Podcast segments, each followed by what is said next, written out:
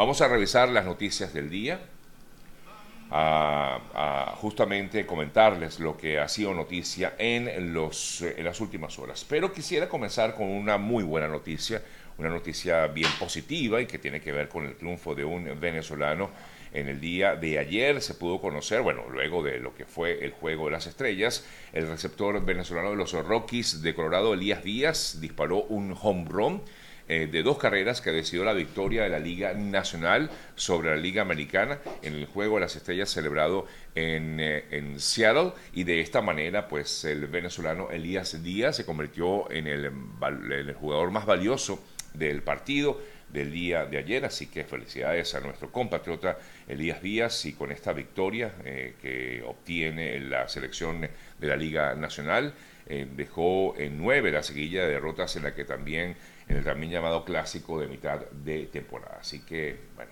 gracias eh, a nuestro buen y mm, a esta gente pues que hace o que demuestra el talento que tienen los venezolanos en el mundo. Así lo ha demostrado este joven venezolano, el catcher de los Rockies de Colorado, Elías Díaz, quien pues recibió además eh, su eh, premio como el jugador más valioso del Juego de las Estrellas en la noche de ayer. Bueno, revisamos otras informaciones y se sigue dando esta reunión de la OTAN en eh, Lituania en relación con este importante, esta importante reunión celebrada ayer en Lituania. El presidente de Ucrania, Volodymyr Zelensky, una vez más se robó toda la atención eh, luego de que la OTAN eh, hablara justamente acerca de la eh, inclusión eh, de Ucrania o no en este importante tratado del Atlántico Norte. Em, y eh, pues el jefe de la OTAN afirmaba que, bueno, lo que se ha discutido básicamente es la invitación a entrar y no como tal la entrada de Ucrania a la OTAN, lo que para Zelensky no es lo conveniente. Él decía, nos encontramos como iguales en estos momentos, decía Zelensky, pero espero que pronto nos encontremos como aliados. El presidente ucraniano agradeció el apoyo con eh, armamento para resistir la invasión rusa, pero reiteró su pedido de ser invitado como tal a formar parte de la alianza. Esto sería realmente lo óptimo es lo que comentó Zelensky en el día de ayer, a raíz de justamente esta reunión de la OTAN en Lituania. En tanto, el presidente Biden tiene previsto reunirse hoy con Zelensky, en el día de hoy, tienen previsto reunirse ambos mandatarios em, justamente para ver qué tipo de apoyo va a seguir recibiendo eh, de Estados Unidos Ucrania. Por su lado, el expresidente Donald Trump, eh, por cierto, afirmaba en el día de ayer que veía con mucha, mucha delicadeza, con mucha preocupación, el envío de armamento y de ayuda por parte de Estados Unidos, porque esto implicaría definitivamente una tercera guerra mundial. Es parte de lo que decía en el día de ayer el eh, expresidente eh, Donald Trump con respecto a esto. Bueno, en eh, otras importantes informaciones, vámonos a Venezuela. Hoy se espera el debate en la Universidad Católica Andrés Bello, un debate de los eh, precandidatos al proceso de las primarias, es decir, a este proceso interno de la oposición en Venezuela. Ah, como ya sabemos, pues Enrique Capriles dijo que no iba a estar presente porque esto en todo caso generaría más división. Es el argumento que él ha esgrimido para no estar presente en, esta, en este debate, pero eh, la mayoría de los eh, precandidatos sí van a estar allí presentes en esto que se ha denominado como hablan los candidatos. Esto está pautado para las 11 de la mañana del día de hoy, hora de Venezuela, y bueno, hay algunos, eh, algunas plataformas digitales que lo van a transmitir, entre esos los amigos de BPI TV van a transmitir en vivo esta, este debate a partir de las 11 de la mañana, pueden buscarlo a esa hora a través de su canal de YouTube, bpitv.com. Eh, bueno, esa es la página, pero en YouTube pueden buscarlos y bueno, a las 11 de la mañana pendientes de lo que pueda ser este debate que se va a dar, que muchos aseguran va a girar básicamente en torno a hablar sobre el programa económico de cada uno de estos precandidatos y ya escucharemos lo que saldrá de allí. Nos regresamos a Estados Unidos porque ustedes saben que aquí también hay elecciones el próximo año y hay nuevas encuestas de lo que sería el eh, candidato o lo que serían las preferencias de las personas eh, que em, optan a la candidatura del Partido Republicano, porque por el lado demócrata, por los momentos hasta ahora, eh, quizás el más importante sigue siendo Joe Biden, quien aspira a la reelección. Pero en cuanto al Partido de Republicano, el gobernador Ron DeSantis ha caído mm, estrepitosamente en las encuestas y ahora se encuentra a 40 puntos del primer lugar que sigue ostentando el favorito Donald Trump. Un sondeo presentado en el día de ayer por Morning Consult muestra al exmandatario con un 56% de intención de voto entre los votantes republicanos, mientras que DeSantis tiene un 17%. Insisto, es 40 puntos de distancia entre eh, Trump y DeSantis. Este estudio refleja incluso que en caso de un mano a mano con el presidente de Estados Unidos, Joe Biden, DeSantis perdería terreno aún más y se ubica a cinco puntos del actual mandatario estadounidense, quien ha anunciado que buscará, como ya decíamos, la reelección. Luego de Trump y de DeSantis, en el tercer lugar se encuentra el empresario y autor eh, Vivek Ramansawi, eh, quien aglutina un 8% de la intención de voto, y en el cuarto lugar se encontraría el ex vicepresidente de Trump, Mike Pence, quien logra un 7% de intención de voto en relación pues directamente con lo que será este proceso interno del Partido Republicano en Estados Unidos.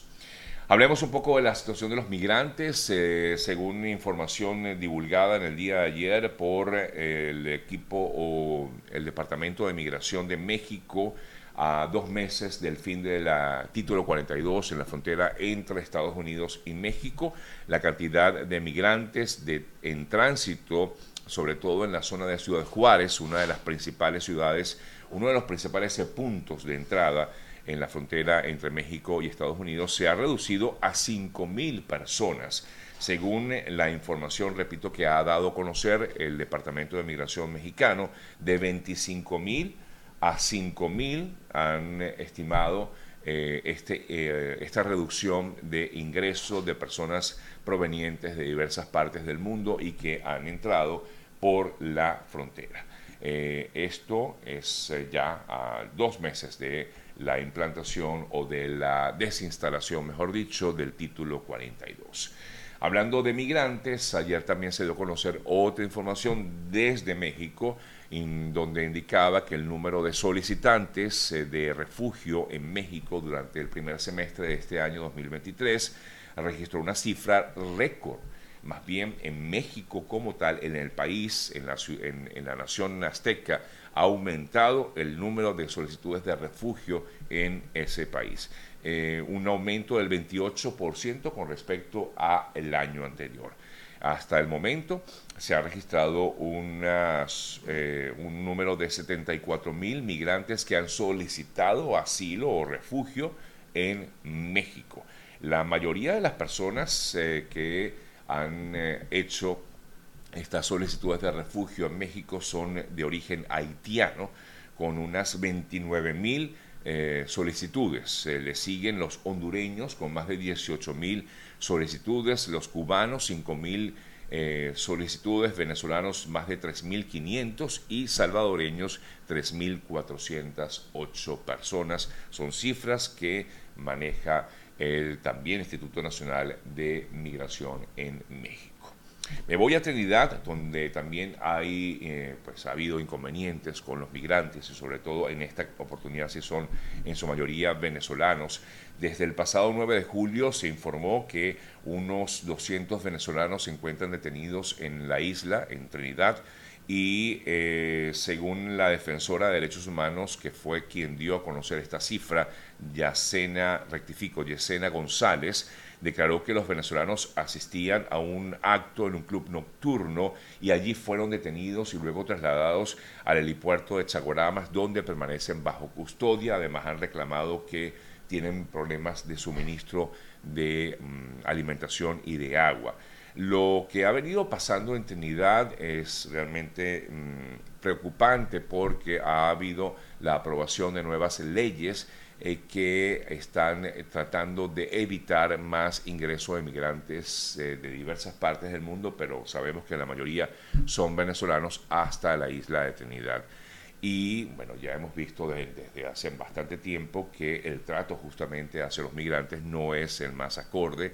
Incluso esto también ha sido reclamado por diversas organizaciones de derechos humanos en la región y en relación pues con las nuevas leyes aprobadas, eh, muchas de ellas tienen que ver con que cualquier migrante o cualquier persona eh, que esté en un proceso de refugio o tenga algún tipo de asilo en Trinidad y cometa algún tipo de delito, inmediatamente va a ser deportado, ya no va a haber como una especie de, de juicio, sino que inmediatamente si estás implicado en algún tipo de delito, inmediatamente serás deportado por parte de lo que ha determinado el eh, gobierno y las autoridades eh, legislativas en eh, Trinidad y Tobago.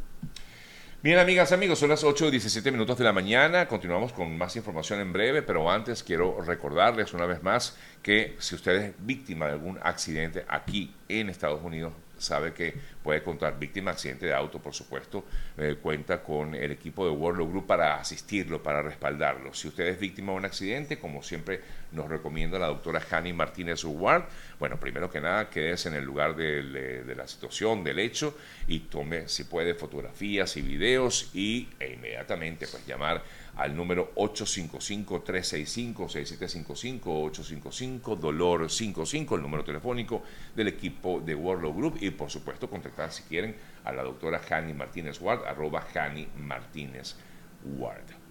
Calor, ¿cómo hace calor en esta parte del mundo? Quizás los que están en el hemisferio sur pues no lo sienten porque ahí en ese caso está haciendo frío pero el calor está cada día más intenso y hace tanto, pero tanto calor que la expectativa para los próximos meses es todavía más, eh, mm, es peor, según informaba en el día de ayer la Organización Meteorológica Mundial. Sí, la primera semana de julio se convirtió en la más caliente de la historia a nivel mundial en diversas partes del mundo y quienes vivimos en el hemisferio norte nos hemos dado cuenta de que es así. Por ejemplo, aquí en, Miami hace calor normalmente, pero no este calor que tenemos, que como comentaba eh, a través de, mis redes en, en, Freds, básicamente, que es donde he comentado algo de eso, eh, sí, es, es, casi insoportable, es eh, algo anormal. apenas, como le decía ayer a, a mi amigo, Vladimir Kislinger, cuando conversábamos, apenas abres la puerta de tu casa, inmediatamente sientes como un vaporón que te, que te entra, ¿no?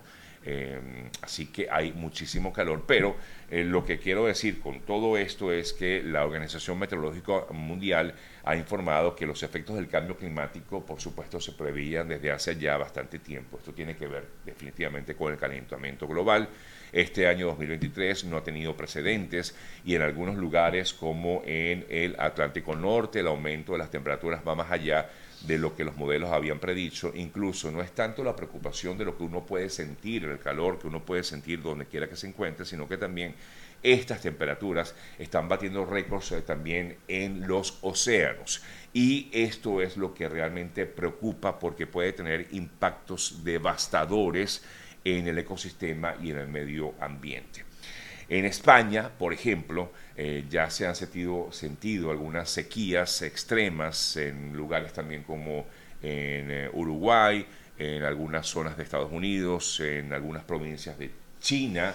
Hay eh, olas de calor que ponen en peligro decenas de millones de personas. Pero me voy directamente a España porque las comunidades de Andalucía, Aragón y Castilla-La Mancha activaron la alerta roja o el aviso rojo ante lo que son estas temperaturas extremas. Si nosotros aquí en Miami sentimos un calor sofocante, que ha llegado hasta los 34, 35 grados centígrados, por ejemplo, en España, imagínense ustedes, llegan hasta 44 grados en estas zonas específicas, Andalucía, Aragón y en Castilla-La Mancha. 43, 44 grados.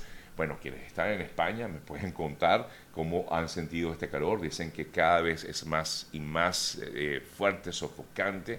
Eh, además que no hay viento, o sea que es eh, incluso hasta un calor un poco más seco tal vez, porque aquí hay un calor como muy húmedo. Uno siente eso, un calor muy húmedo aquí en Miami y en otras partes de Estados Unidos, pero en España quizás es un poco más seco. Por lo menos eh, se habla de esta situación en estas zonas de España, así que eh, bueno, 42 y 44 grados, eh, hasta, esos, hasta esas temperaturas ha llegado en algunas zonas de España. Bueno, quienes vivan en España, bueno, preocupen, no, mejor dicho, no se preocupen, ocúpense y bueno, tomen mucho líquido, es lo que más recomiendan, tomar muchísima agua y evitar exponerse tanto tiempo al sol. Aquellos que les gusta hacer ejercicios, eh, digamos, a campo abierto, pues procuren eh, no hacerlo tanto, porque efectivamente, además los rayos del sol son como penetrantes, ¿no? Eh, y es cada vez, yo cada vez que salgo me acuerdo de, de, un amigo dermatólogo que siempre me decía, utiliza, este, ¿cómo se llama? bloqueador solar y cada vez que salgo me acuerdo el bloqueador solar, porque en verdad uno siente, eh, y eso que uno va en el carro, siente inmediatamente este, este, estos rayos del sol. Aquí comenta alguien eh, que está en Murcia. Estamos a 47 grados en Murcia y son las que 2 de la tarde aproximadamente, ¿no? En estos momentos allá en, en España. 47 grados, imagínense ustedes, además de la sequía eh, que efectivamente se ha sentido en varias partes de, no solamente España, sino también en otras regiones de eh, Europa y como también comentaba en algunas otras partes del, mundo. Así que, bueno, esto hay que tomarlo en cuenta y hay que tener, tomar las precauciones necesarias, los que se puedan tomar para evitar males mayores.